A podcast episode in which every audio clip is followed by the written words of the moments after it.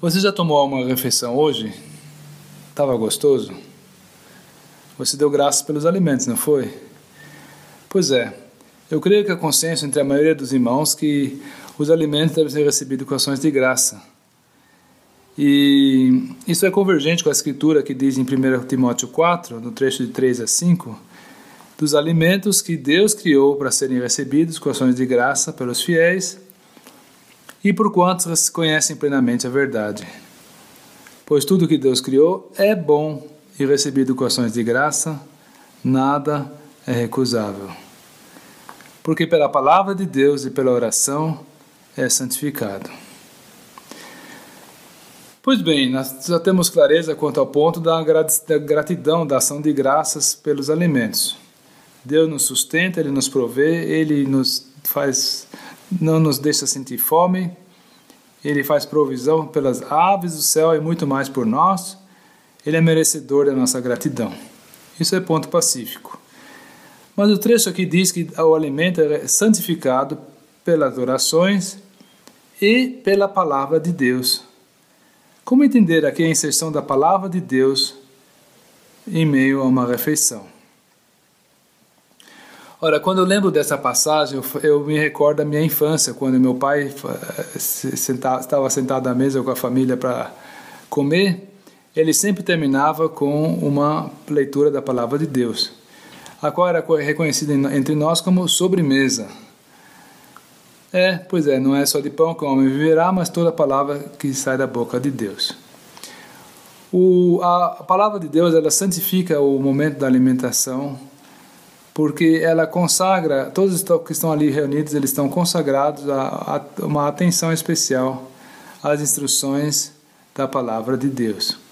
É uma boa referência para aqueles que querem criar ou conduzir uma família cristã no caminho da piedade, no caminho do temor de Deus. A palavra de Deus ela deve ser inculcada nos corações.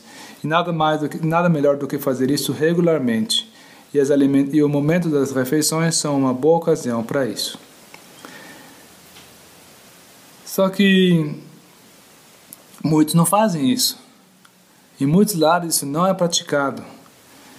E talvez a falha está, está localizada no varão, no homem da casa, pois é ele que tem essa responsabilidade de conduzir o culto no lar, de conduzir o altar familiar. E é sobre isso que eu gostaria de falar um pouco mais na, na mensagem de hoje. Você que é irmão, você que é homem, você que tem uma residência, uma família, você conduz bem a família quanto ao princípio de lavar as mãos, usar o álcool em gel. Você assiste noticiários e se interessa em saber sobre a doença que está em andamento aí, está em curso. Mas eu pergunto, você está interessado em ler e aprender as escrituras para caminhar junto dos seus? Para ser capaz de instruir a sua família? Ó oh, irmão, pastoreie a sua família. Ofereça a ela todo o cuidado e a pureza da palavra. Reúna sua casa em torno da mesa para ouvir a palavra de Deus. A palavra de Deus ela coloca atribuições específicas para os irmãos e para as irmãs. Em 1 Timóteo 2, nós lemos assim: dos varões e das mulheres, uma contraposição de um para com o outro. 1 Timóteo 2, versículo 8: Quero, portanto, que os varões orem em todo lugar, levantando mãos santas, sem irem sem animosidade. Da mesma sorte que as mulheres, em traje decente, ataviam com modéstia e bom senso, não com cabeleireira frisada e com ouro ou pérolas, ou vestuário dispendioso, porém com boas obras.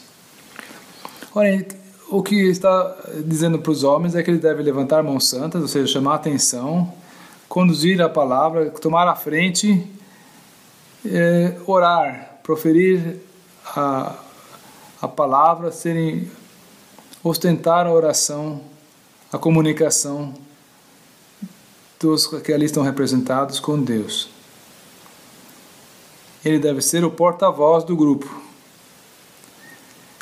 a mulher, da sua parte, ela deve estar em traje decente e se ataviar, ataviar com modéstia e bom senso.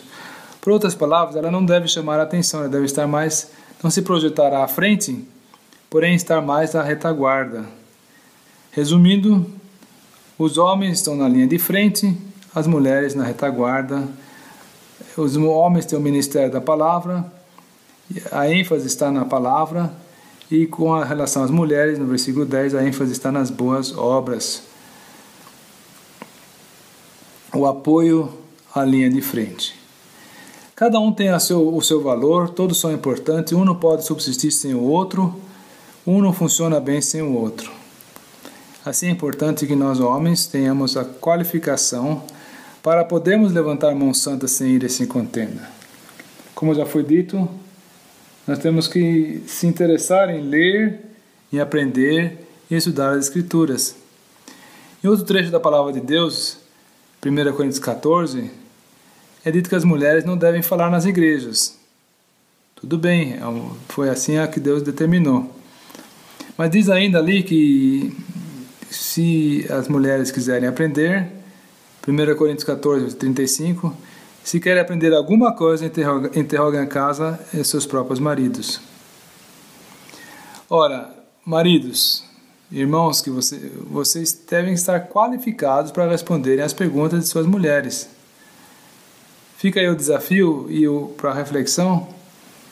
E se você porventura não está ainda nesse, nessa constelação, se você ainda não está nessa configuração, melhor falando, é, peça a Deus a, a graça para que Ele possa te qualificar e se interesse, e, faça da palavra de Deus e dos assuntos da Bíblia um assunto de, de seu interesse e você vai ver que você vai logo é, ter o que compartilhar com os seus e ter uma referência também para a sua família, uma coluna, uma diretriz que eles todos precisam. Que Deus abençoe você nesse propósito.